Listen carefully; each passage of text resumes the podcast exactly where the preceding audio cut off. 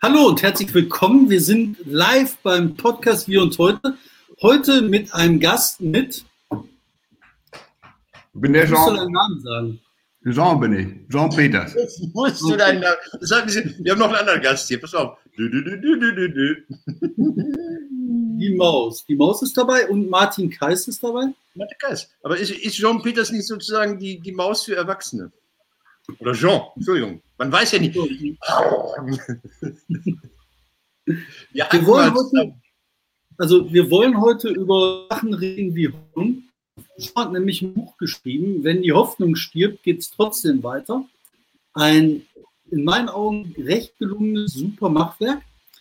Und darin sind viele Thesen aufgeworfen worden, die wir jetzt auseinandernehmen müssen. Ähm, dann geht es noch um die Maus. Und was noch haben wir noch Themen? Leute, parallel findet der großartige SPD-Landesparteitag statt, äh, dem ich jetzt hier digital beiwohne. Aber ich weiß nicht, was die da machen. Ich kann da jetzt auch nicht, ich kann das nicht gleichzeitig zwei Sachen machen. ähm, außer dir und mir und Jean, weiß jemand, wer Jean ist? Stellst du ihn vor, bevor das so peinlich ist, dass der Gast sich selber vorstellen muss? Ja, also ich stelle John vor. Ich bin ein unheimlich schlechter Moderator. Ich vergesse mal, was man machen muss. Eigentlich will ich mich nur unterhalten. Und zwar, Jean ist nämlich alles Mögliche. Jean ist Künstler. Also ich sag mal, was Jean in meinen Augen ist, nicht was in der Selbstbezeichnung ist. Diese Selbstbezeichnung gehen mir eh immer auf den Nerven. Fremdbezeichnung ist das Einzige. Also, Jean ist Künstler, eigentlich nur Künstler, aber als Künstler, der keine Grenzen akzeptiert, ähm, wird er dann auch immer wieder was anderes. Also dann wird er zum Beispiel ähm, Revolutionär, dann wird er ähm, Journalist, dann wird er ähm, Fahrradbote, dann wird er, ich weiß nicht, was auch immer, alles Mögliche auf einmal, aber vor allen Dingen Künstler. Und das gab damals, Oxfam-Sprecher war Joe auch mal eine Zeit lang. Ähm, ich glaube, das war die weniger erfolgreiche Passage im Leben. Ähm, da ging es so um feste Strukturen und so Sachen. John war eine Zeit lang auch bei äh, Böhmermann hat da mitgewirbelt. Äh, John wirbelt eigentlich andauernd irgendwo mit, wo es kracht und stinkt. Also ähm, eine Sache, die auch gekracht und gestunken hat, das war Ibiza, das Ibiza-Video, wo unheimlich viele Verschwörungstheorien rumgewandert sind. Aber ich wollte nochmal auf die Kunst. Da gab es so einen Münchner Künstler in den 20er Jahren, wie hieß der? Mühsam? Der war mehr Anarcho, der, der liebte den Karneval, ja. Den Fasching. Genau. Ah, Jetzt seid ihr bei mir beide total äh, hängen geblieben. Aber ihr, seid, ihr, ihr bewegt euch bei mir halt immer so ein bisschen zeitversetzt. Deswegen äh, versuche ich Lassen- einfach immer so wegzulächeln, das, das müsst ihr wissen, als würde ich euch hören. Ja, wir lassen dich eh nicht zu Wort kommen. so gleicht sich Pass an. auf, David. David, Ich Nein, lächle ich- einfach das- ein bisschen. Ich will die, die Vorstellung wenigstens abschließen. Und zwar finde ich, diese Anarchokunst aus den 20er Jahren, da ist schon ganz vorne mit dabei. So. Du hast ja natürlich, du hast natürlich diese, wie heißt das, so Buzzwords vergessen. Peng wäre das gewesen. Also es gibt ja so, so Kollektive, die, äh, die sich hier, man mit mühsam hast du den Versuch unternommen, das einzubinden. Das Peng-Kollektiv. Und das steht ja im Buch drin, was für tolle Sachen die gemacht haben. Und äh, er war ja sozusagen ähm, Resident Wahnsinniger im Schauspiel in Dortmund ein paar Jahre lang. Und ähm, hat von Dortmund aus auch Sachen gemacht und die sind im Buch auch und da sind auch ein paar Leute, die ich kenne und ein paar Leute sind nicht. Uwe Schmieder ist nicht erwähnt, Tommy Fink ist erwähnt und ich soll herzliche Grüße bestellen von Mario Simon. Schauspiel Dortmund. Ach Mensch, ja, danke zurück. Mario, wenn du das siehst, alles Liebe. So, das waren jetzt die Insider. Und jetzt werden wir mal ernsthaft, damit irgendjemand außerhalb dieses Dreierkreises das verfolgen kann. Also, Monsieur Jean hat geschrieben ein Buch. Das kommt in der nächsten Woche raus. Jawohl. Und das ist ein richtiger Verlag. Das ist nicht so ein Book on Demand, sondern das ist so ein etablierter Verlag. So, es geht um Interventionen. Ich weiß gar nicht, worum es geht. Ich habe da gestern Abend erst reingucken dürfen, deshalb bin ich der Dumme. Fühlte mich an viele Sachen erinnert. Ähm, eure, eure, eure mit den ThyssenKrupp Wehrsystemen, diese, diese kleine Falle, die ihr da gebaut habt, wo ihr den Friedenspreis verleihen wollte. Ich glaube, ich würde gerne symbolisch reden über den Tortenwurf auf ähm, Beatrix von Storch. Was ja. Kann sich da jemand dran erinnern? Außer den beiden hier. Frage ich Ja, ihr könnt am besten, ihr stellt da eine konkrete Frage und dann äh, kommt die hier zeitversetzt an und dann kann ich da ein bisschen losballern. baller los, der Tortenwurf. Der Tortenwurf hat zwei Ebenen gehabt, symbolisch, faktisch. Was war der Tortenwurf in deinem Leben? Wie hat der Tortenwurf dein Leben verändert?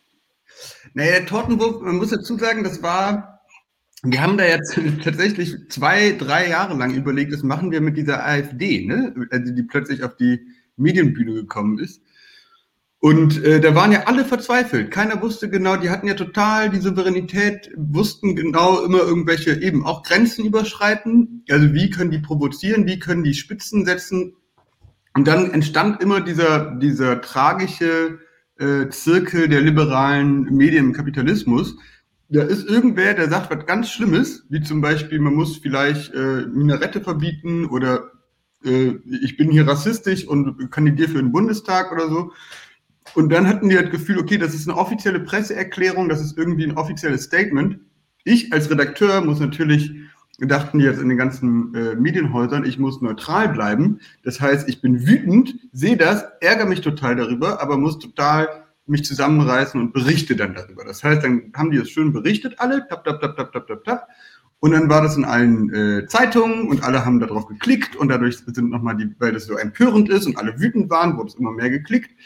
Und dann sind die Zahlen für den Verlag und für die Werbung hochgegangen und der Verlag war total happy und hat gesagt, ach Mensch, toll, gib mir noch mehr von solchen Nazis.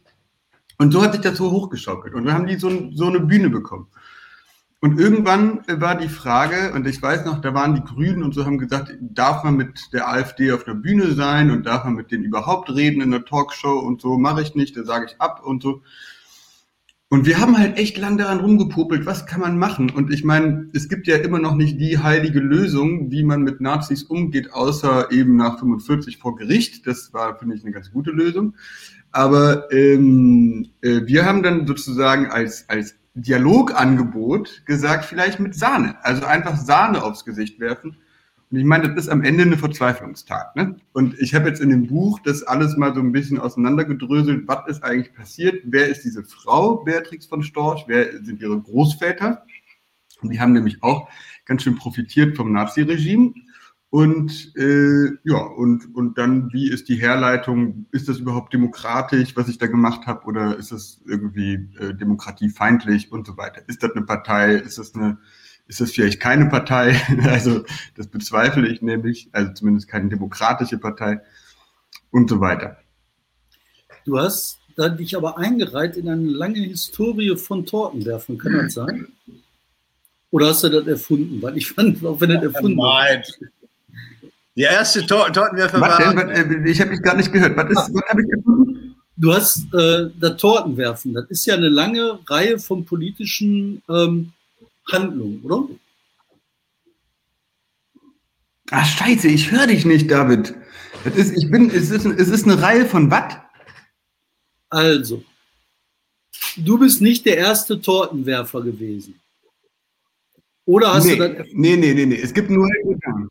Noël Godin hat die, äh, hat die Patisserie Internationale äh, hat der gegründet. Und der hat über 50 Leute getortet, unter anderem Bill Gates. Äh, der hat den einen Philosoph, so ein französischer rechter Philosoph, den hat er achtmal getortet. Also du siehst teilweise, wie der, wie der Bodyguard dann nach vorne rennt und sich denkt, scheiße, schon wieder Noël Godin. Und der ist auch richtig sauer auf den. Und das ist, äh, Noël Godin ist so ein, so ein, so ein bisschen dicker äh, belgischer Anarchist.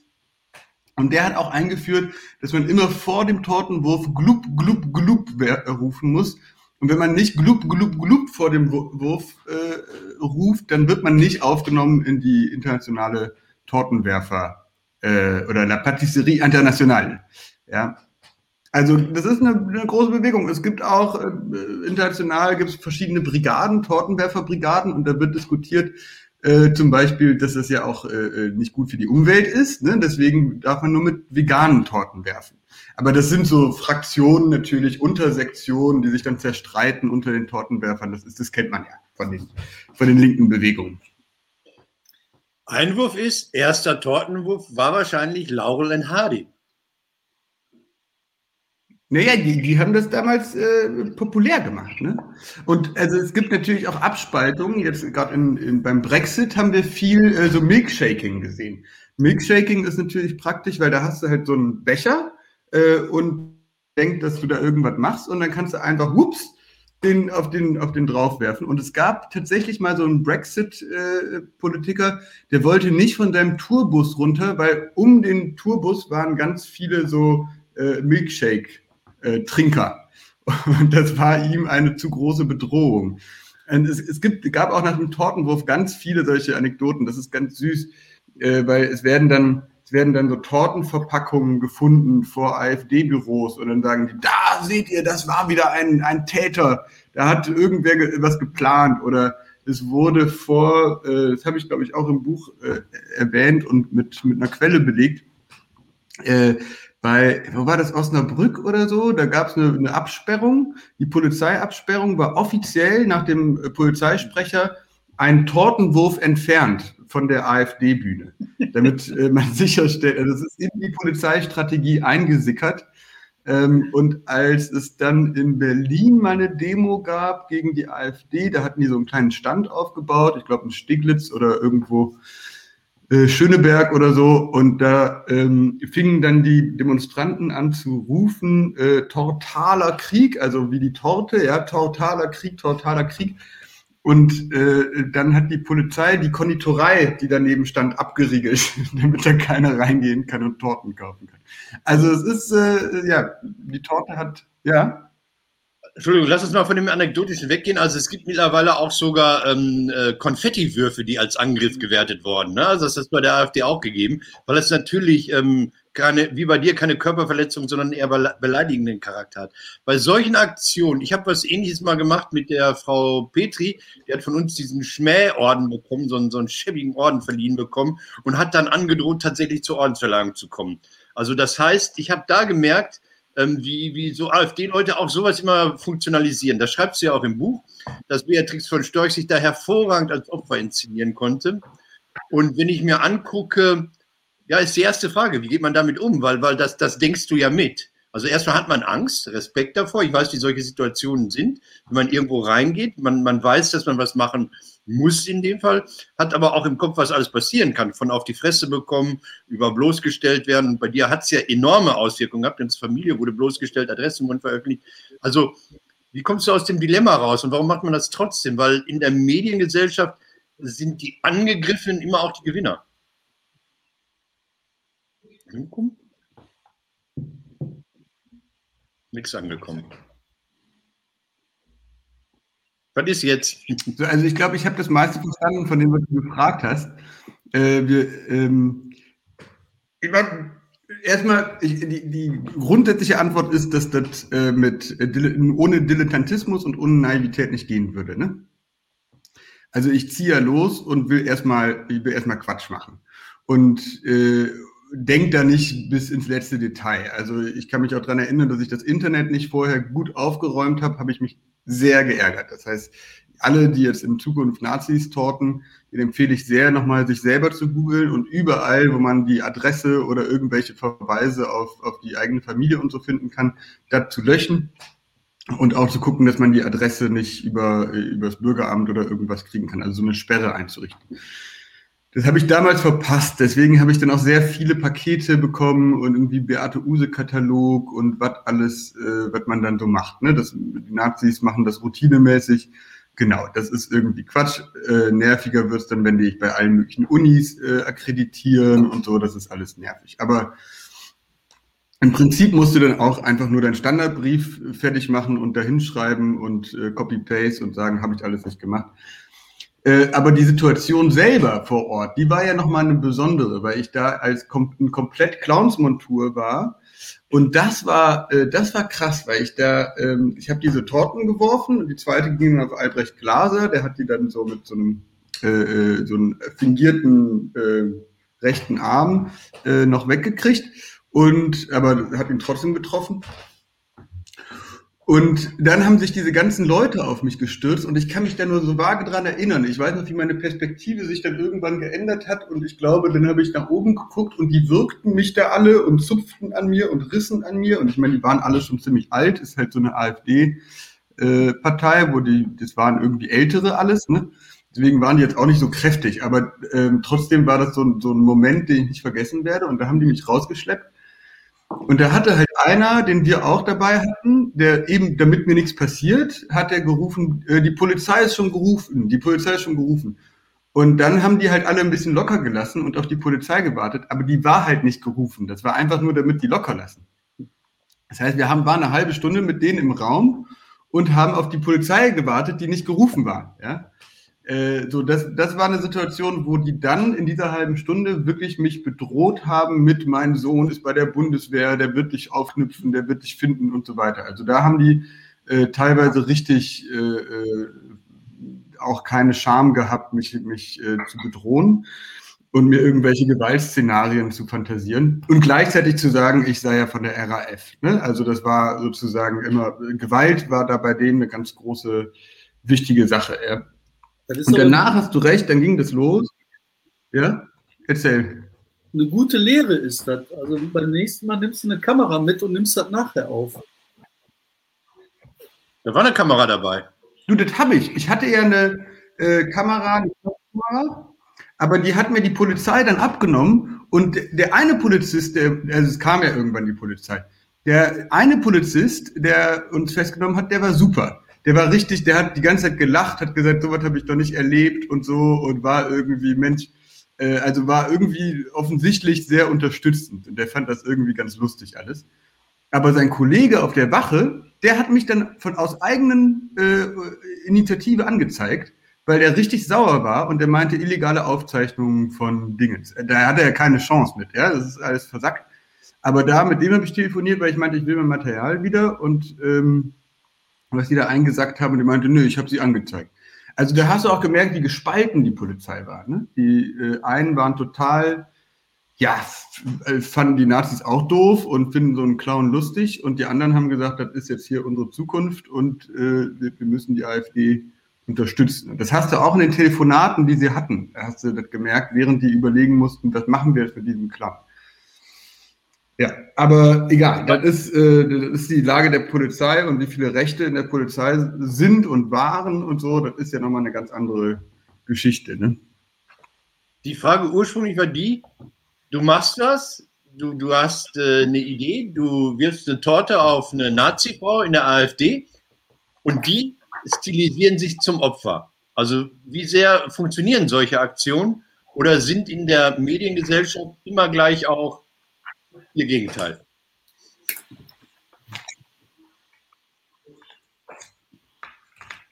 Naja, also ich würde sagen, bei dem Ding ist es so ein bisschen eins, eins zu eins. Ne? Also als ich das Ding geworfen habe, da hat die gesamte Medienlandschaft gejubelt. Also es gab keinen Artikel, der, oder kaum Artikel, der da negativ, wie bei hier, äh, als Helmut Kohl das Ei gegen den Kopf bekommen hat. Ne? Dann war das irgendwie Gewalt und die bürgerliche Presse fand das gar nicht gut oder als Theodor von Gutenberg die Torte bekommen hat. Ne? Da, da hat er sich noch gerettet mit mh, hm, lecker, lecker Sahne und äh, nächstes bei Erdbeeren oder so.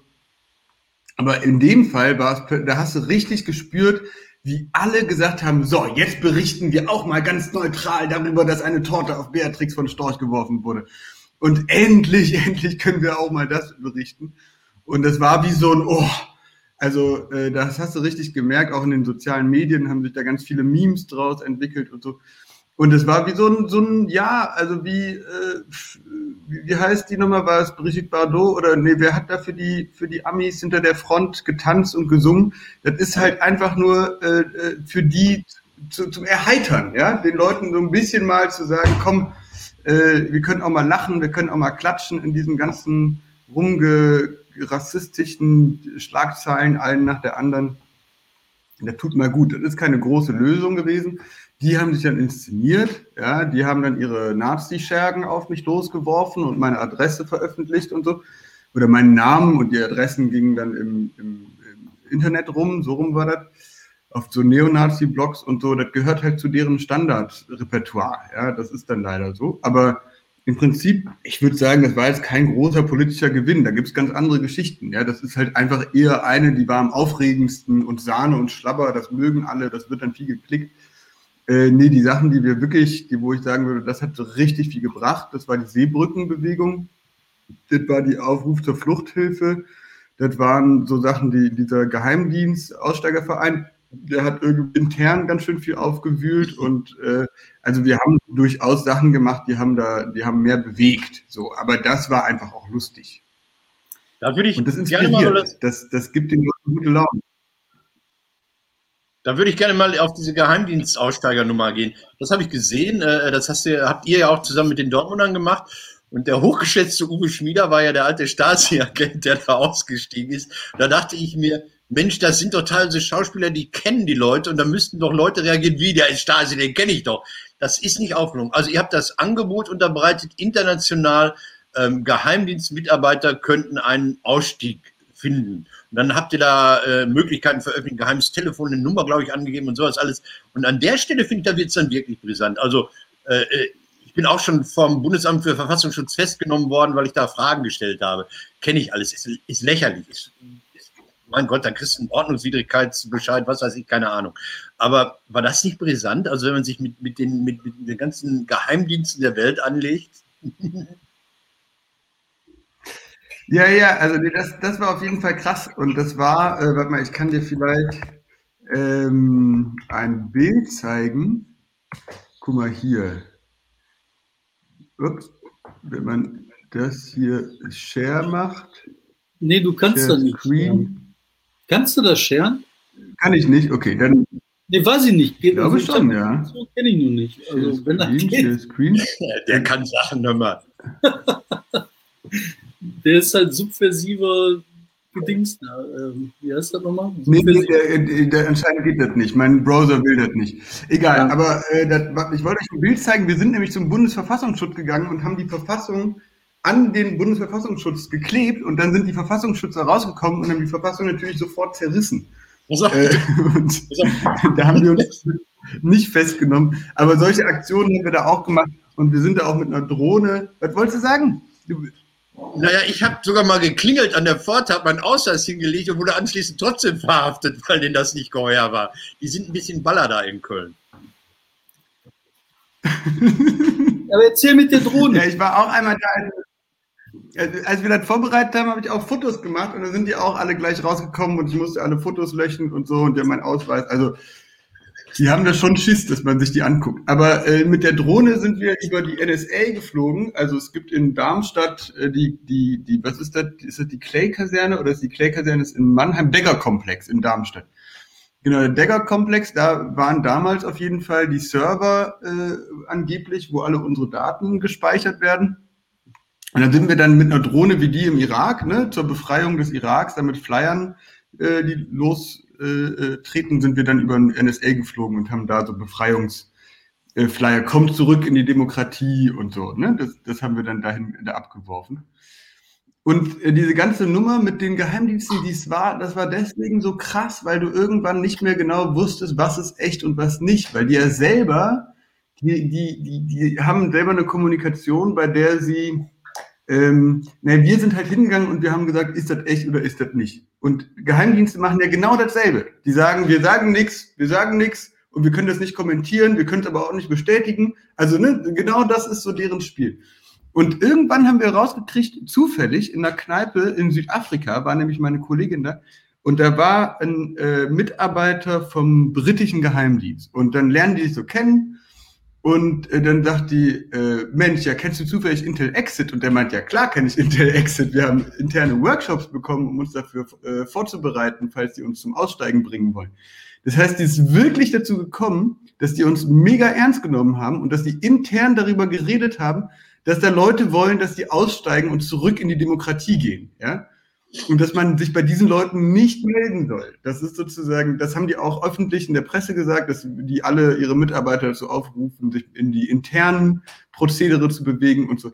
Das heißt, was, wir wollten eigentlich, ist, dass die Geheimdienste da mal ein bisschen aufgerüttelt werden, also dass die selber darüber reden und sich damit auseinandersetzen.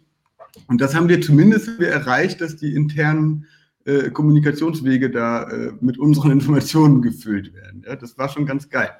Ihr hattet doch noch so eine andere Aktion, wo man dann die Geheimdienste anrufen konnte mit Telefon, ne?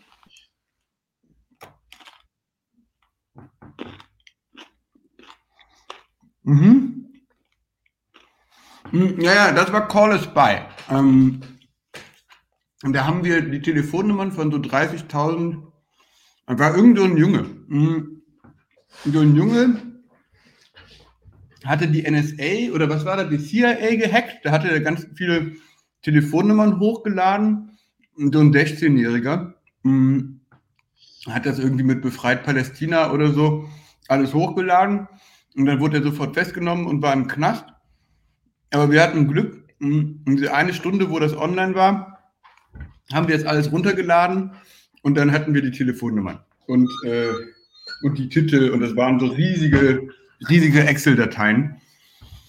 Und äh, dann haben wir noch über einen anderen Kontakt, der bei der NSA gearbeitet hat, alle Telefonnummern der NSA bekommen, haben dann uns so durchrecherchiert. Und das Ding ist, und wenn du auch so PDFs durchsuchst, ne, wenn du guckst nach PDFs, die auf den Seiten von, von Bundesverfassungsschutz-Dingern äh, sind und so, und da denkt ja keiner dran, dass die Telefonnummern Geheimnis sind. Also die haben ja ganz andere Sachen, die die schwärzen. Aber Telefonnummern von Mitarbeitern, also das, das, was, was wollen wir damit? Ja, das ist für die keine Gefahr oder so. Und wenn du die hast, dann kannst du aber ja das Ende dir überlegen, wie geht das denn weiter? Ja, das heißt, die einfach die Durchwahlen durchspielen und dann kann man die auch alle mal anrufen und gucken, wo jemand rangeht und dann hast du die Nummern. Und das haben wir auch automatisiert gemacht und so, ne? So dass wir am Ende alle Telefonnummern hatten, zumindest von der NSA und äh, alle Durchwahlen. Und dann haben wir einen kleinen Bot gebaut, der die alle angerufen hat. Und ähm, beziehungsweise mit dem man über eine Telefonzelle die anrufen konnte über VPN, also über sozusagen, dass die eigene Nummer geschwärzt, also nicht sichtbar ist. Und dann konnte man im Museum und im Theater, da haben wir die Leute auch trainiert, ja, wie man am besten da anruft, dann konnte man da anrufen und äh, sich direkt unterhalten mit, mit Spionen, mit Geheimdienstmitarbeitern, die teilweise auch total ja, entzürnt waren oder, oder irritiert waren oder so. Ne? Aber du hattest da auch Riesenunterschiede. Also die, die CIA, die war viel so, die, die sind teilweise rangegangen mit einer Nummer, also irgendwie Operator, lalalala. Und dann hat man mit denen geredet und gesagt, I'm gonna hang up now, buff. Ja, dann waren die sofort weg. Äh, in die Kanadier, die waren so nett, die waren teilweise zehn Minuten im Telefon und die haben gesagt, entschuldigen Sie, also die können, die, die Kanadier sind einfach unglaublich nett.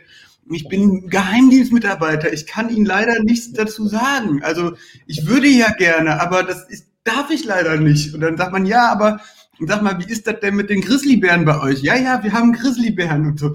Also die, die sind so nett, die können gar nicht, äh, die Deutschen sind auch ein bisschen so. Die sind auch sehr höflich, sehr, sehr pragmatisch, aber die werden auch einen eher nicht einfach auflegen. Ja? Das hat die CIA gemacht, die war, dem war es scheißegal.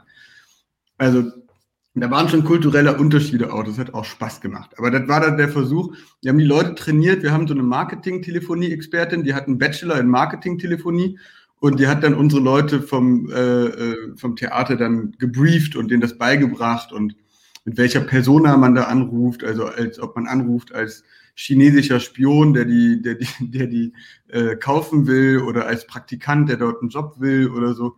Und der Praktikant hat sehr gut funktioniert. Da sind wir gerade beim Verfassungsschutz immer sehr weit mitgekommen. Aber so, ja, das war unser Dialog, das war unser is by mit dem, mit den äh, Geheimdiensten.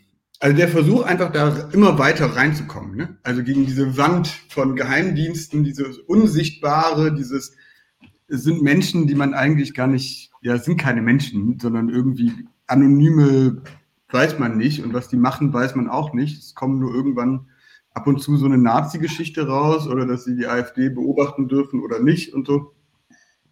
Aber mehr weiß man nicht. Naja, aber es, es sind zumindest beim Verfassungsschutz auch einfach Menschen. Also wenn du da warst, dann kennst du, da gibt es diese Brücke rüber zum Einkaufszentrum in äh, Köln-Korweiler. Und äh, die haben auch so gehäkelte Gardinen und haben Fotos von ihren Familienangehörigen äh, in die Büros hängen. Und mein erster Kontakt war, da waren die gerade neu, Ende der 80er. Ich war der Einzige, der da rumsprang, weil es am Samstagvormittag war. Und der Polizist, der mich da festnehmen wollte, sagte dann, wären Sie doch letzte Woche gekommen, da war Tag der offenen Tür. Also. Sag mal, ich will, ähm, das waren jetzt gelungene Operationen. Jetzt will ich mal eine Sache von dir hören, auch wenn du wahrscheinlich nicht drüber reden willst. Was hältst du denn von so einer Aktion ähm, wie diese ähm, Asche der Juden oh. Reichstag ausstellen? Ist aber keine. Die, äh, du warst gerade weg. Ich habe nicht gehört. Ja, von die dieser Aktion, Zentrumsaktion, die vor dem Reichstag. Ja. Nee, die machen, haben ja alles Mögliche vom Reichstag gemacht. Ne? Das ist ja. John, passt, passt, also passt so eine Aktion in dein, äh, deine Idee von Intervention? Passt das da rein oder passt ja. das?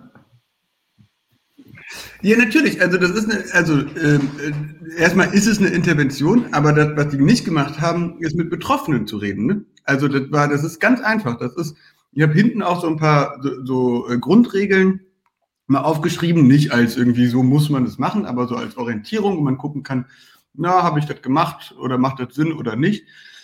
Und eines der Punkte, ich äh, glaube Punkt 5 oder so, den ich da aufgeschrieben habe, ist, ähm, immer wenn du was machst, redest du mit Betroffenen und am besten bindest du sie in die Kerngruppe ein. Also nicht nur mal hingehen und sagen, ja, was denkst du denn dazu? Äh, sag mir doch mal was und dann habe ich deine Stimme und ich kann dich jetzt instrumentalisieren, sondern die einzubinden in die, in die kreative Kerngruppe. Also auf Augenhöhe mit denen zu arbeiten. Also ich sag mal als Beispiel, und das ist natürlich total anstrengend, äh, das dann zu organisieren, wenn man, wir, wir sind ja irgendwie, haben ja unseren Habitus und wir haben unsere äh, Lebensgewohnheiten und unsere Kulturkreise, in denen wir auch immer bleiben wollen. Aber wenn du was zu Obdachlosen machst, dann musst du halt mit Obdachlosen arbeiten und zwar auf Augenhöhe. Ja, du kannst dann nicht sagen, ich mache dann, also wenn du politisch was zu denen machst, ja, du kannst natürlich ein Bild malen oder was weiß ich, aber ähm, wenn du wirklich was machst, was, wo du dich für deren Bedürfnisse einsetzt, dann musst du gucken, dass du mit denen eng zusammenarbeitest. Und das haben die bei der Nummer, soweit ich das gesehen habe, die haben sich ein, ein Zitat geholt von äh, einer den gut gewählten Holocaust-Überlebenden, die immer was zu denen sagt. Aber ich, soweit ich das gesehen habe, haben die halt vorher überhaupt nicht mit den Leuten geredet, die das betrifft. Ja, also äh, mit den verschiedenen mit den, mit dem, äh, äh, den verschiedenen Leuten, die hinterher auch zu Recht gesagt haben, ey Leute, ihr könnt doch nicht mit unserem, mit unserer Asche äh, irgendwie hier Party machen und irgendwie Klickzahlen generieren und Spenden sammeln. Also das, äh, das geht nicht. Aber also, das ist im Sinne von interventionistisch, ist es natürlich total klug zu überlegen, wo kann man eine Grenze überschreiten, wo kann man, und, und das war ja ein Anliegen, das ja, wo ich sagen muss, das war auch ein wichtiges Anliegen, wo kann man zeigen, dass heutzutage die, die CDU äh, ein, äh, immer wieder die, mit dieser Hufeisentheorie und so den, den rechten eigentlichen Steigbügel ist. Ne? Also wie, das war ja einer der Punkte der Aktion, dass wir im Endeffekt sagen wollten, CDU, ihr müsst und dürft nie und nimmer äh, die, die, die Papengeschichte wiederholen. Ja, und da wollen wir euch mahnen und so weiter und so fort. Aber das ist halt nicht aufgegangen. Also das war, ja, tut mir auch leid, ja, aber das, da glaube ich, da ist es gescheitert an der eigenen wahrscheinlich Überheblichkeit, ne? dass sie sich dachten, wir haben das schon alles verstanden und das ist so alles richtig und wir können jetzt hier weil die haben ja zwei Jahre recherchiert. Das ist ja beeindruckend, ne? was sie da auch recherchiert haben und in allen KZs waren und da Sachen rausgebuddelt haben und so. Also nicht die, ich meine nicht die Asche rausgebuddelt, sondern die Geschichten, die sie rausgebuddelt haben und, und in Archiven gelesen haben und so. Das ist ja wichtige Arbeit. Und das ist äh, schade, dass sie es da mit so einer un, ja, mit so einer äh, unsensiblen, großkotzigen Art dann aber damit eigentlich kaputt machen, die Arbeit. So eine, so eine Auf- und Abwelle mal sagen, zeigen, fragen.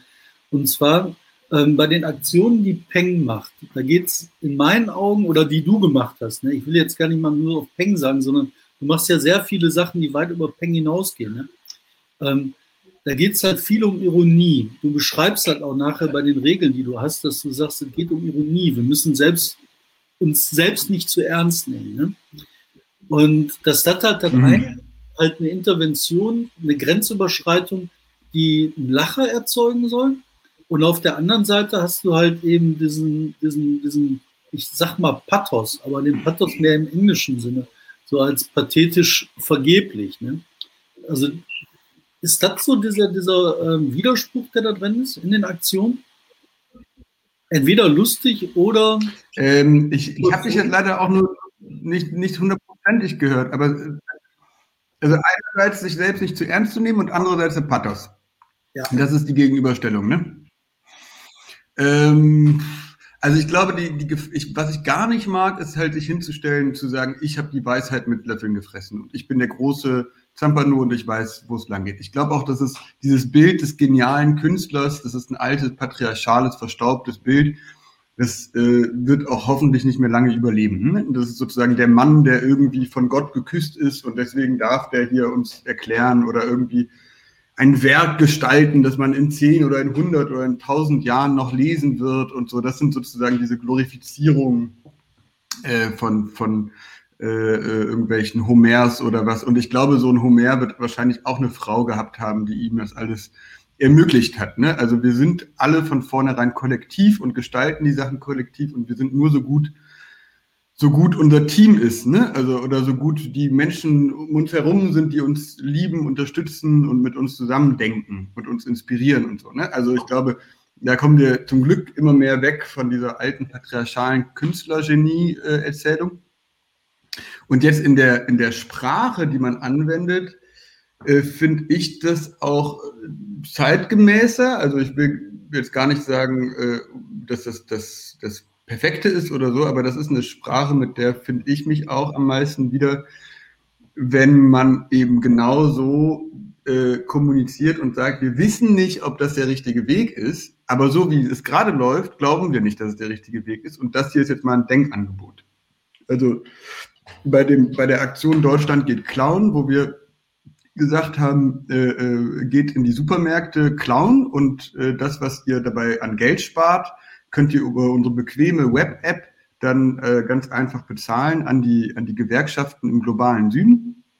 Und das haben wir halt dann mit einer Sprachlichkeit gemacht, die so wie die Startups ist. Ne? Irgendwie alles ist nett und alles ist lustig und hier ist der lustige kleine Waschbär und das ist unser Emblem und dann geht ihr ein bisschen klauen und so und das fanden dann alle Leute ganz empörend, aber ich verstehe schon, was du meinst. Das ist, der Pathos ist höchstens die Grenzüberschreitung. Also das ist sozusagen, was haben wir für kulturelle Grenzen, wo man sicher gehen kann. Und das ist eins, eins der zehn Gebote. Du darfst nicht klauen gehen, äh, wo mit Sicherheit die Leute sich drauf, darüber aufregen werden. Ne? Das ist so eine Stabilität der Gesellschaft, Eigentum. Und Gleichzeitig sehen wir, dass irgendwie das die Idee von Eigentum dazu geführt hat, dass es Leute gibt, die haben so viel Macht, das willst du gar nicht, also da kannst du gar nicht mehr äh, aufhalten. Und es gibt Leute, die, also es gibt, wir haben ein System der Ausbeutung geschaffen, weltweites. Und ähm, das heißt, also das kann man ja mal in Frage stellen. Und wenn man das dann aber mit so einem Augenzwinkern macht und sagt, guck mal, lass doch mal gemeinsam drüber nachdenken und vielleicht fangen wir erstmal an, ein paar Bananen zu klauen und dann gucken wir, wie es weitergeht und bitte auch nur bei den großen Supermärkten, nicht bei den Tante-Emma-Läden und so, ne? Dann ist das, dann ist das erstmal was, wo man drüber diskutieren kann, finde ich. Und also das bringt dann so ein, mit so einem Augenzwinkern das rüber. Das ist mir viel lieber, als hinzugehen zu sagen, wir retten jetzt die Menschen im globalen Süden und wir, also ne, sozusagen so eine selbstherrliche Heldenerzählung oder so. Das, äh, das wäre so, gibt es ja auch andere Gruppen, die machen das dann eher so. Lass uns aber nochmal über Ver Vergeblichkeiten kurz reden. Ähm, es gab die, viele Aktionen, eure auch oder deine gegen äh, äh AfD und, und, von Storch. Anschließend sitzen sie aber im Bundestag und sitzen wirklich prominent im Bundestag, nennen sich immer die größte Oppositionspartei. Ihr habt eine Aktion gemacht mit Heckler und Koch. Was passiert? Ähm, die Bundeswehr schreibt Gewehre neu auf. Es gewinnt eine Firma aus Suhl. Am Ende kriegt doch wieder Heckler und Koch äh, den Auftrag. Also wie sehr, wie sehr sind wir da die Idioten? Dann doch wieder die Hofnarren, die, die für Erhaltung sorgen, für diese Klickzahlen sorgen, dafür sorgen, dass Medien darüber mal kurz berichten, aber die Politik läuft weiter wie bisher.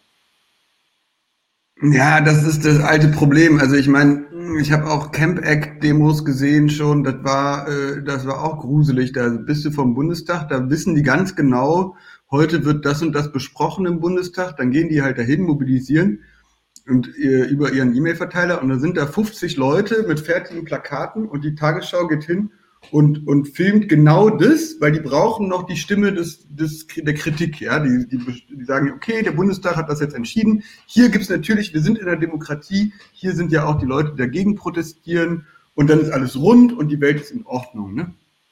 Und das ist äh, eigentlich so ein bisschen, kann man sagen, natürlich, was wir auch machen. Das, das kommt nicht drum rum, ja. Und gleichzeitig ist es vielleicht doch was, wo man eben nicht immer erstickt und sich dann sich denkt, oh, jetzt haben die es schon wieder gemacht, sondern auch zu gucken, dass wir räumlich in deren Sphäre eintreten, ja, dass wir immer näher an die rankommen. Also wenn wir auf eine Veranstaltung von Shell gehen, wenn wir die in dem äh, Headquarters von, von Vattenfall sind, wenn wir auf der Bühne reden als Google auf der größten äh, Netzwerkkonferenz in Deutschland, wenn wir äh, einen Waffenhändler einladen und der kommt zu unserem Friedenspreis, weil er denkt, er bekommt einen Friedenspreis, dann merkt er, das ist nicht nur irgendwer, der vor der Haustür ist und so Schilder hochhält, ach, die kenne ich doch, sondern ja. Scheiße, die kommen irgendwie immer näher, ja.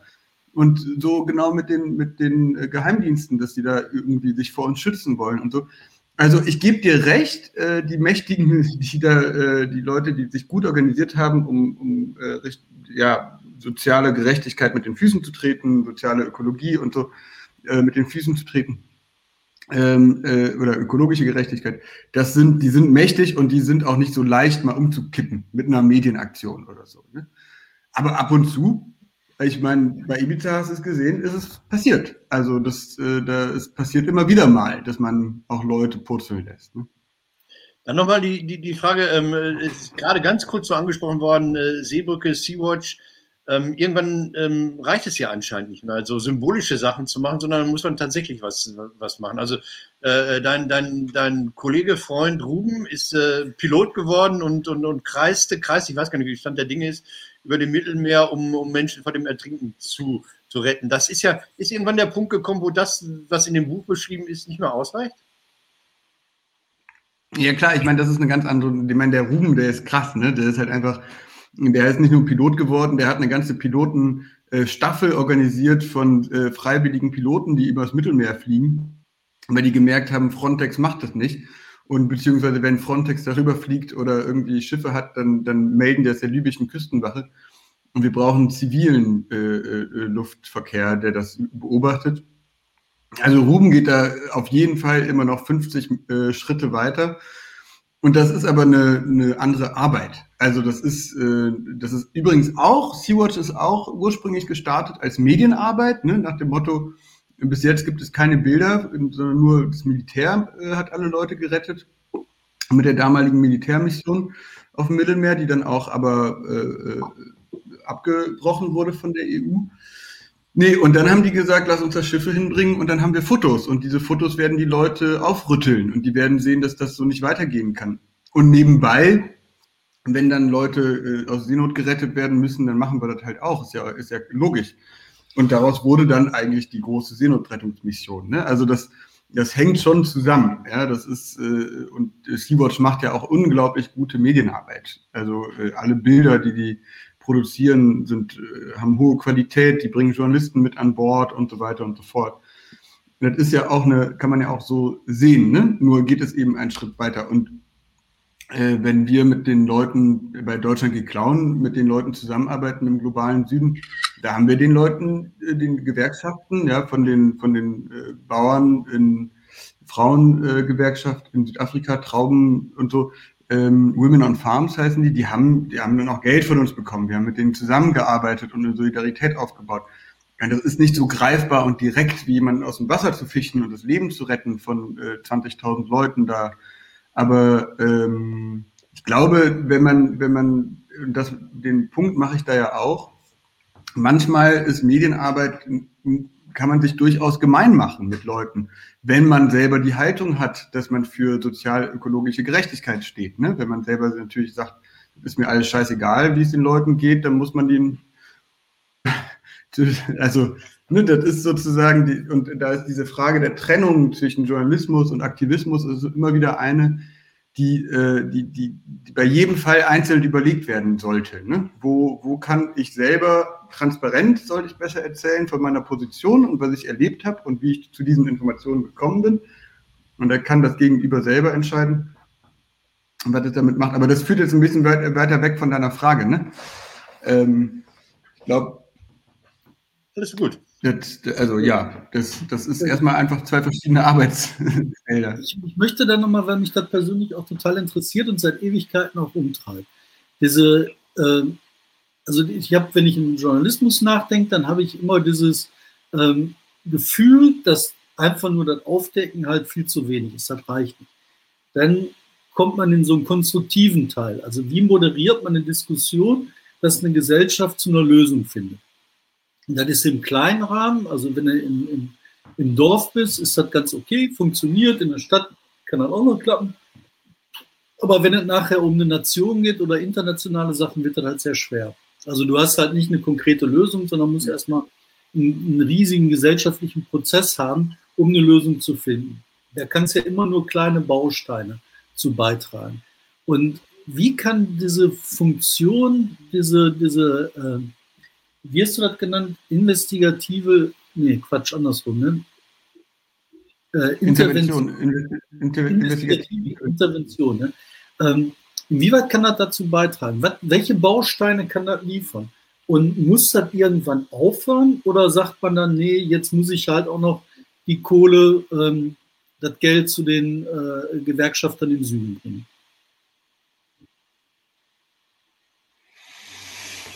Na, puh, also du, du stellst dir natürlich die große Frage. Die Frage ist, wie kommt man zu sozialem äh, und politischem Wandel, oder? Also und wie, wie im Idealfall zu einem progressiven, äh, der, der und progressiv müssen wir dann irgendwie werten und so weiter. Also das, das ist ja eine Riesenfrage. Und das ist in der, da wäre das die erste Antwort natürlich mobile, also das, das geht mit verschiedenen Säulen. Ne? Das eine ist Mobilisierung von Menschen, also Druck auf der Straße ähm, das, das, die Aufklärung, das ist, das ist im Endeffekt, glaube ich, immer erschütternd wenig, was man verändert in den Köpfen.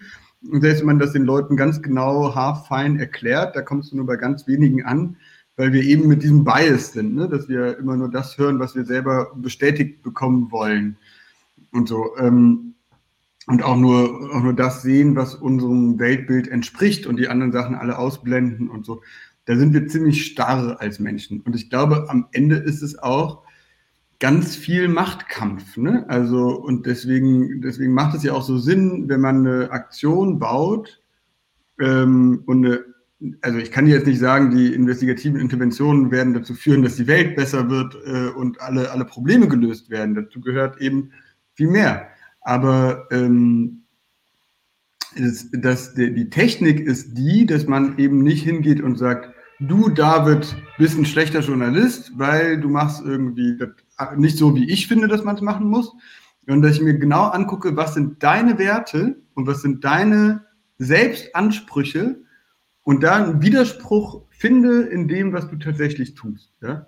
Und dann kann ich dich stolpern lassen. Ja? Und das, das machen wir halt jetzt, um, zum Beispiel mit Deutschland gegen Clown sind wir hingegangen und haben gesagt, äh, dass wir Moment mal, ihr sagt, wir, wir dürfen nicht klauen, aber was macht denn Deutschland? Deutschland beraubt die Menschen ihrer, ihrer Lebensgrundlage, ihrer, ihrer Grundrechte. Ja? Also Deutschland klaut, nicht die einzelnen Menschen klauen Bananen, sondern Deutschland klaut als System.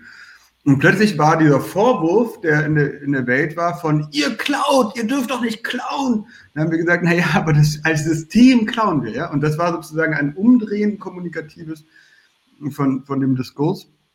Und das kannst du bei allen möglichen auch machen, wenn du, wenn du die Geheimdienste anguckst, die sagen, wir äh, kämpfen für Demokratie und dann kann man denen sagen, naja, versucht erstmal in die Demokratie wieder zurückzukommen. Ne? Also sozusagen immer dahin zu gehen, wo man, äh, wo man deren eigenen Diskurs auf sie selber anwenden kann und, und, und äh, Widersprüche in ihren eigenen Werten finden kann. Ich glaube, das ist eine Technik, die ich empfehlen würde. Ob das am Ende die Welt gerettet wird. Ich bin da sehr pessimistisch, muss ich sagen. Aber ich kann nicht anders, als immer wieder aufzustehen. Ich wollte mal die grundsätzliche Frage stellen, dieses Buch, wofür ist das da? Um zu dokumentieren, was du gemacht hast, quasi als Protokoll, oder soll das ähm, auch Handlungsanleitung oder Möglichkeit für andere sein?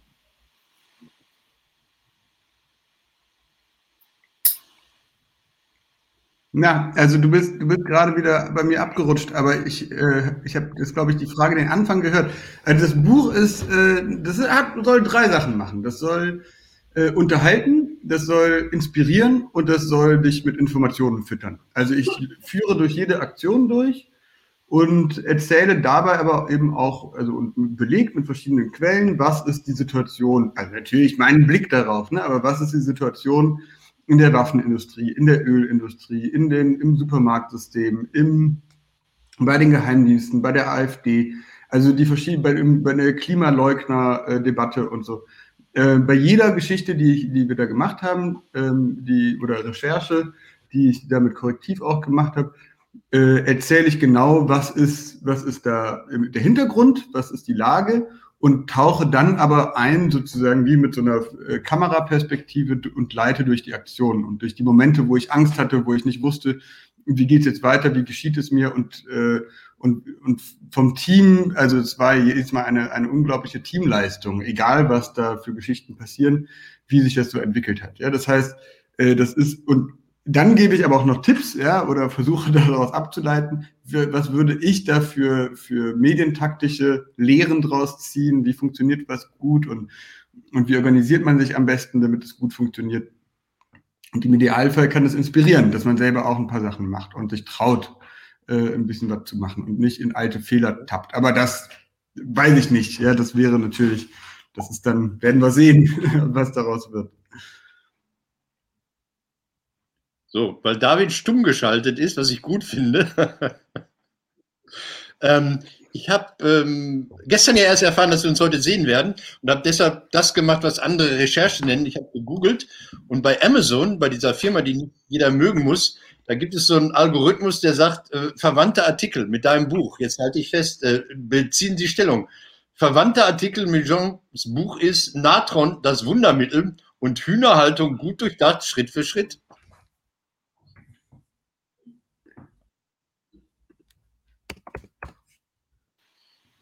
Verdammt, wa? Aber du kommst ja, doch. Warte, Moment, ich bin gerade, ich, ich bin jetzt gerade schon am, am Googeln bei Amazon oder am Amazonen. Äh, ja, verwandte Artikel heißt das. Natron, was war das? Natron, das Wundermittel. Geil. Aber Und Jean, ich will nochmal. Überhaltung leicht gemacht. Sag mal, ich will nochmal zum, zum, zum Bataken kommen. Ne? Ja.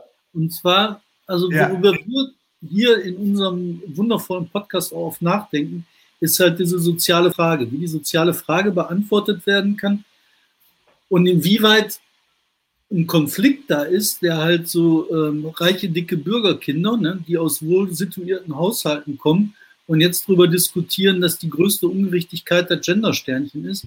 Und auf der anderen Seite halt gerade von ThyssenKrupp 10.000 Leute um ihre Arbeit bangen müssen und kein Arsch juckt das wie wir, ähm, weiß ich nicht, durch den Umbau der Industrie Zehntausende, Hunderttausende Arbeitsplätze gefährdet sind in der Automobilindustrie mit Millionen von Menschen, die dahinter hängen.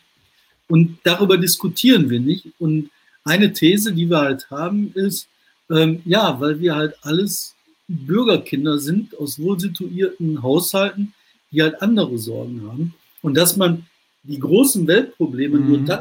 Ja, das würde ich nicht ganz so sehen. Also ich, ich würde ich würd ja. Entschuldige, ich habe jetzt äh, habe ich dich eben unterbrochen. Aber ähm, genau, also danke. Das, ich würde das nicht ganz so sehen. Ich verstehe total deinen Punkt, aber ich würde nicht die, äh, die verschiedenen sozialen Kämpfe gegeneinander austarieren lassen. Das kann natürlich passieren, dass dann die, die eh schon eine laute Stimme haben, noch lauter werden und dadurch bestimmte soziale Kämpfe untergehen. Und da, da bin ich ganz bei dir. Ich glaube, dass ganz, ganz oft die, die äh, sozialen, äh, eigentlich die Klassenkämpfe, ja, dass die äh, kaum Raum haben. Aber man muss das auch, also äh, man, durch die sozialen Medien und durch das, was da passiert, haben viele Menschen jetzt eine Stimme, die sie vorher nicht hatten. Ja? Und es ist auch ganz natürlich, dass dann auch erstmal ich sag mal, äh, bürgerliche weiße Frauen, die fünf, äh, 500 Jahre keine Stimme hatten oder noch länger, dass sie jetzt eine Stimme haben und jetzt laut werden. Und das ist gut. Und da kommt auch viel Wut, ja. Und dann wird auch über Gender diskutiert. Und die fassen sich an den Kopf und denken sich, warum äh, müssen denn jetzt, wird mir jetzt verboten, wie ich reden darf und wie ich schreiben darf? Das ist ja was ganz Neues. Ähm, und vor allem, dass, dass meine, meine Perspektive hier nicht gesehen werden darf. Und aber auch mit der, dass jetzt die ganzen POC und, und, die, und die Schwarzen äh, äh, immer mehr gesehen werden und auch wütend und laut sind, das ist, finde ich, erstmal habe ich das Gefühl, ist gut, ja. Das aber ganz, ganz selten, und das habe ich den Eindruck, dass da ganz selten über Armut geredet wird, weiterhin, äh, dass über, über Zugangschancen, also Zugang zu Bildung, Zugang zu, zu ähm, Organisation und Mobilisierung von Menschen, die ihren Job verlieren, dass darüber ganz wenig geredet wird, es hat mit vielem zu tun. Es hat damit zu tun, dass die Gewerkschaften gerade in einer fundamentalen Krise sind. Ne? Also die Gewerkschaften werden angegriffen von, den, von ihren, dem, was sie selber geschafft haben, nämlich durch ihre tolle Arbeit und jahrelangen Kämpfe haben, und sicheren Arbeitsplätze in der Kohleindustrie haben die das natürlich dazu geführt, dass wir unglaublich viele CO2-Emissionen haben und die Kohleindustrie muss halt abgebaut werden. Ja? Auf der anderen Seite äh, hast du, du willst was sagen, ne? Auf der anderen Seite hast du die hast du Neoliberalismus. Nein, ich wollte nur hinweisen auf das Symbol im Hintergrund. Ja, ja, ja, das ist Helmut Kohl. Ja, das ist Helmut Kohl mit einem mit einem Schnurrbart, den ich hier habe. Nee, ich war bei mir. Äh, sieht man aber nicht so gut. Ne? Ich nur, weil du über Kohle redest, ich habe hier Schlegel und Eisen, das Symbol des Bergbaus. Da. Ah, bei dir, ja, ach so, das meinst du. Bei mir ist Helmut Kohl im Hintergrund mit einem Schnurrbart. Das ist nochmal eine andere Geschichte. Aber genau, also die Gewerkschaften, die züchten diesen Neoliberalismus sind und dem, dem, der, dass die Leute alle vereinzelt werden in, in den Jobs ja. Und auf der anderen Seite aber auch sich umdenken müssen, wie sie äh, dafür kämpfen, dass die Leute, die, die eben fossile Jobs haben, äh, neu umgelernt werden. Ne? Also und eine zukunftsträchtige äh, Technologie um, jetzt sehr, sehr schnell um ihre, ihre Jobs wechseln. Ja? Das ist gar nicht so einfach. Aber das ist eine Also ich glaube, das spielt da auch mit rein. Und äh, wenn wir stärkere Gewerkschaften hätten, die einen klaren Plan hätten, die gut kommunizieren könnten, dann würden die vielleicht mit Gender-Sternchen da sehr gute Werbung machen. Also. Warte, äh, bevor du kommst, dann darf ich noch mal einmal, dann kannst du gerne ganz lang Rennen machen. Aber ich, was ich halt habe, ist, ne, mir geht das gar nicht so sehr um diese Frage mit dem Gender-Sternchen. Mir geht es darum, ne, weißt du, man macht sich einen Kopf drum, ähm, weiß ich nicht, äh, sozialer Ausgleich muss geschafft werden mit dem globalen Süden. Aber über den globalen Ausgleich mit ähm, Castro Brauxel macht sich kaum einer Gedanken. Oder über den sozialen Ausgleich, der stattfinden muss in etwa sich bei Stuttgart, macht sich kaum einer Gedanken.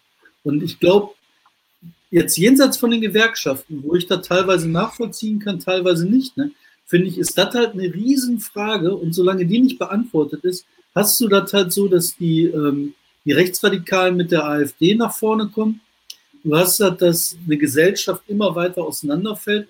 Und ich glaube halt nicht, dass wir hier von ein paar Typen reden, über die wir so hinwegkuschen können. Ach, die paar Bergleute. Ne? Sondern wir reden hier über Millionen von Menschen, die halt aus, ihren, äh, aus ihrem Erlebten rausfallen. Ne? Und das ist dann halt äh, kein Schnitzel mehr, kein Essen mehr, kein Fleisch mehr, sondern dass die halt echt in Armut dann abfallen können. Und wenn das dann passiert, ne, dann hat man halt zwar auf der einen Seite wunderbar plakative Sachen gemacht für, äh, weiß ich nicht, ne, für den globalen Süden, aber hat gleichzeitig ähm, die Gesellschaft hier komplett vergeigt. Ne? Und da habe ich, da mache ich mir echt Sorgen, ne? weil ich glaube, das ist halt das, wo wir im Moment als, als die Leute, die Diskurse vorantreiben können, komplett in die falsche Richtung gucken, ne? sondern einfach dahin gucken und die mhm. Leute, die da sind, die da draußen sind, die normalerweise Stimmen brauchen, die gehört werden müssen, die lassen wir einfach liegen. Ja, das macht mir total Sorgen. Und die Antworten, die wir geben oder wo wir darauf eingehen, das ist immer über die Leute ja, weg. Aber, du, du sagst ja, du sagst ja komplett die falsche Richtung.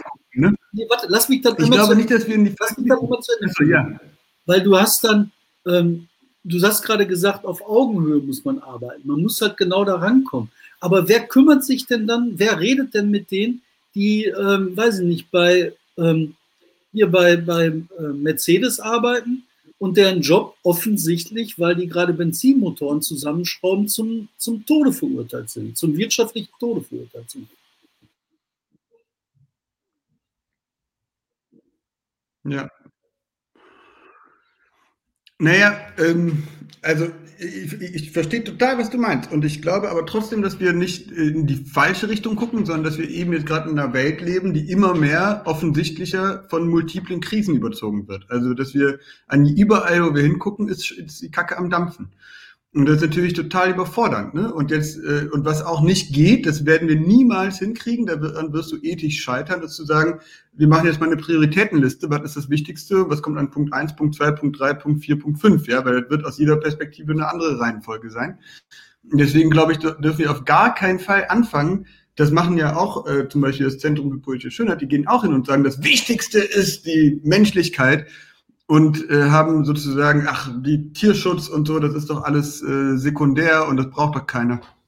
Und ich verstehe das aus so einem affektiven, emotional geleiteten Gefühl von, guck dir das doch mal an, das tut doch mega weh und da muss man auch wirklich mal was tun. Aber da darf man nicht im gleichen Zuge sagen, ja, und deswegen ist das alles andere scheißegal. Ne? Und äh, weil äh, im Idealfall werden äh, erfolgreiche soziale Bewegungen, wenn die, wenn die sich organisieren und die kriegen es hin, hier, was weiß ich, den Kiosk an der Ecke zu retten oder eine, eine Abschiebung zu verhindern, dann spüren die eine Selbstwirksamkeit und haben ein Netzwerk aufgebaut, mit dem die das nächste machen können. Ne? Und dann arbeiten die Ryanair-Streikenden zusammen mit den Pflegekräften und, äh, und, und können sich da auch gegenseitig befruchten in ihren Strategien. Also das ist das, was im Idealfall passieren kann. Und dass dann trotzdem Leute sagen, ich möchte aber erstmal für die Habichte kämpfen, weil die Habichte sind mir das Wichtigste. Da würde ich Ihnen jetzt nicht sagen, ey, hör mal auf, du musst jetzt für die Stuttgarter Mercedes-Leute kämpfen. Ne? Ähm, das, das kriegt man leider, glaube ich, nicht hin. Aber ich verstehe deinen Frust total, ja, weil das ist, ich glaube auch, dass wir gerade eine, eine ja, eigentlich ist es wird, wird sich so viel, so schnell ändern. Und trotzdem, und das ist ja die These, die ich in meinem Buch mache, das führt ja nicht dazu, dass wir resignieren sollten, sondern dass wir sagen sollten, na gut, dann müssen wir halt jetzt anpacken und uns erst recht organisieren, ne? weil, weil die sozialen Kämpfe werden halt schärfer werden. Das, das, das ist absehbar. Also davon gehe ich zumindest aus. Ich warte darauf, dass es sowas. Und ich frage mich auch, was Entschuldigung. Ich warte darauf, dass, dass, dass sowas, was, was du gemacht hast, was ihr gemacht habt, also es ging teilweise in die soziale Bewegung in diesem Lande nur, dass die, dass die Gewerkschaften sowas auch mal hinbekommen, so ein Greenpeace für soziale Fragen zu gründen. Und was diesen Widerspruch anbelangt, äh, der von mir total geschätzte Matthias Belz, Gott habe ihn selig, der ist in den 70er Jahren, da war er KBWler, glaube ich, mit Joschka Fischer äh, zu Opel gegangen, ans Fließband hat er gearbeitet und hat die Arbeiter agitiert und hat dann den Satz geprägt nachher, Arbeiter wollte keine Revolution, Arbeiter wollte Urlaub auf Mallorca.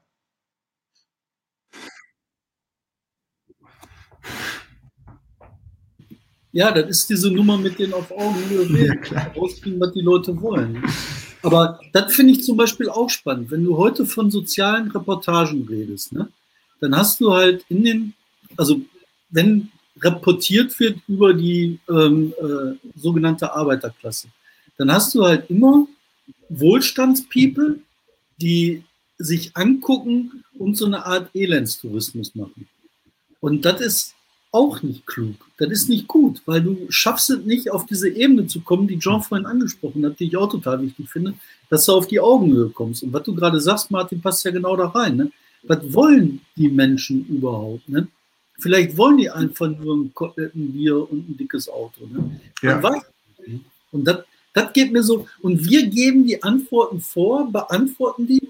Wer weiß denn, ne, vielleicht sind die alle super für Globalisierung und sagen, super Globalisierung, wir können unsere Waren verkaufen. Hätten wir keinen Neoliberalismus, würden wir hier immer noch eine Scheiße sitzen in kleinen Wohnungen mit unseren vier Kindern. Ne? Also.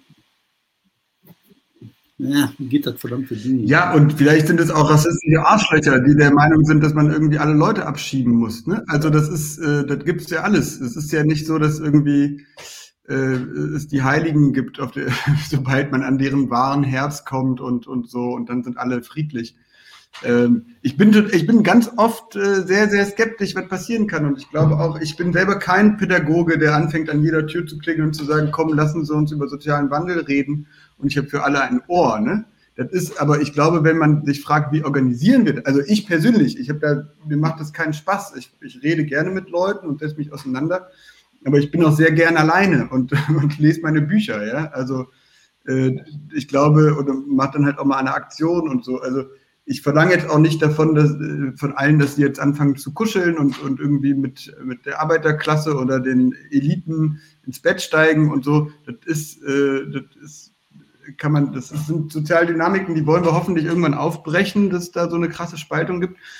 Aber ich glaube, es geht um die Organisationsform. Ja? Wie baust du eine Kampagne und wie baust du eine Mobilisierung und wie baust du auch Berichterstattung, dass man guckt, dass man da ein diverses Team hat und Leute aus verschiedensten Klassen und so weiter. Also es ist, äh, es geht eher um die Struktur. Ja? Wie, wenn wir uns organisieren, wie organisieren wir uns?